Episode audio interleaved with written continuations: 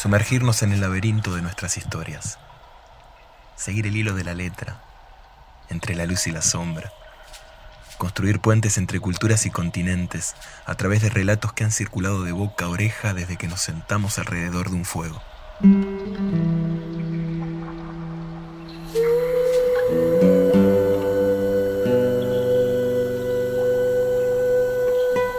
En el laberinto.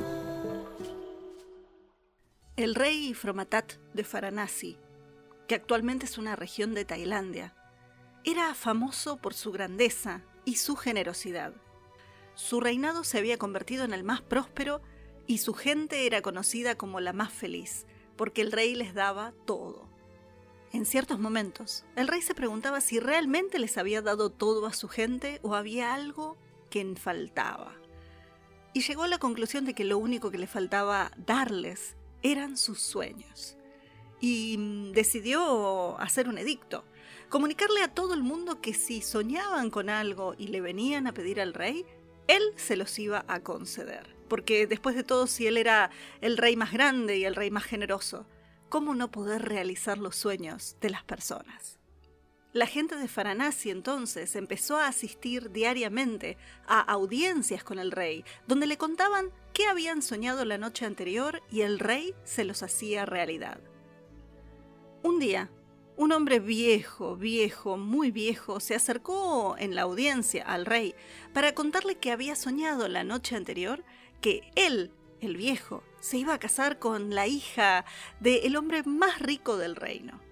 Una jovencita que tenía unos 14 o 15 años y que era famosa por su belleza. El rey le dijo, mañana tu sueño será realidad. Mandaré a llamar al hombre rico para que tenga una audiencia conmigo primero. El anciano estaba tan feliz con esta noticia, diciendo que era el hombre más dichoso de la tierra, y se alejó agradeciéndole al rey y prometiendo que al día siguiente iba a volver después de la audiencia del rey con el hombre rico.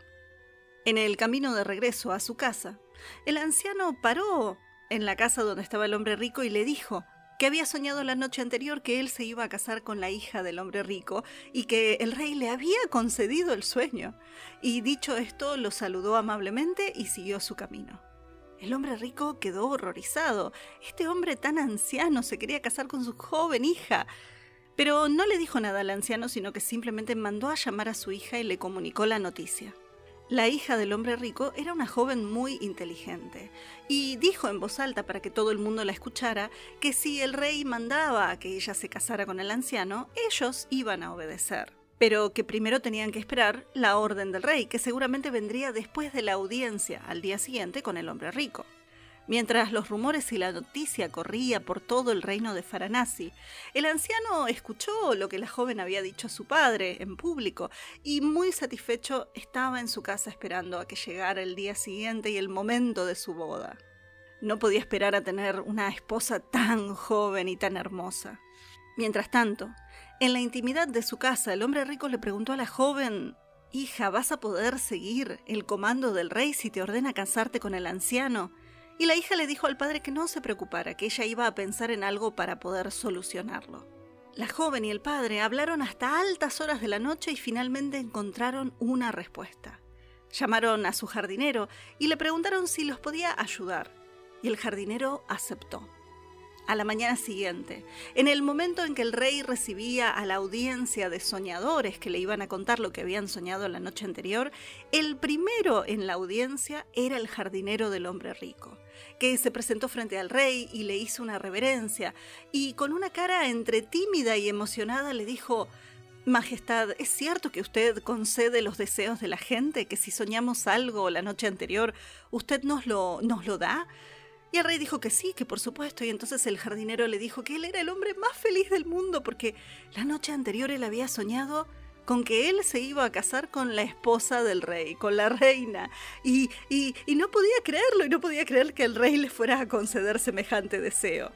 A lo cual el rey le cambió totalmente la cara y le dijo, no, ¿cómo te voy a dar a mi esposa? ¿Cómo voy a permitir casarte con mi esposa? Mi esposa que yo amo tanto, mi esposa que es la reina que me ha acompañado tantos años. No, que le corten la cabeza, dijo el rey.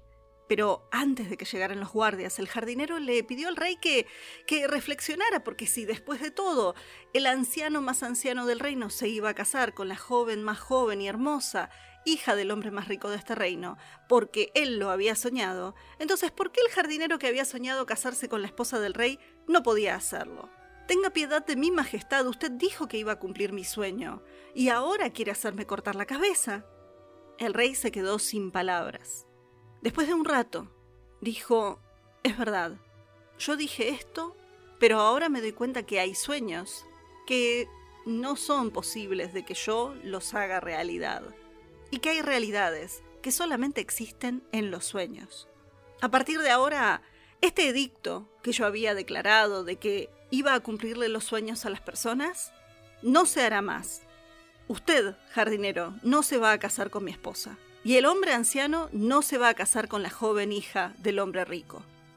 Y así terminó el decreto de este rey, que aunque era muy famoso por su grandeza y su generosidad, había caído en la autocomplacencia de pensar que él tenía tanto poder como para poder cumplir cualquier sueño. Esta historia se la contó a Margaret Reed MacDonald, una narradora y recopiladora de historias y entrevistas, Fra Inta Kawi Wong, un monje de la zona de Isan, en lo que actualmente es Tailandia. Muchas de las historias que él contaba y conocía las aprendió leyendo manuscritos escritos en hojas de palma. Esto fue Thank you.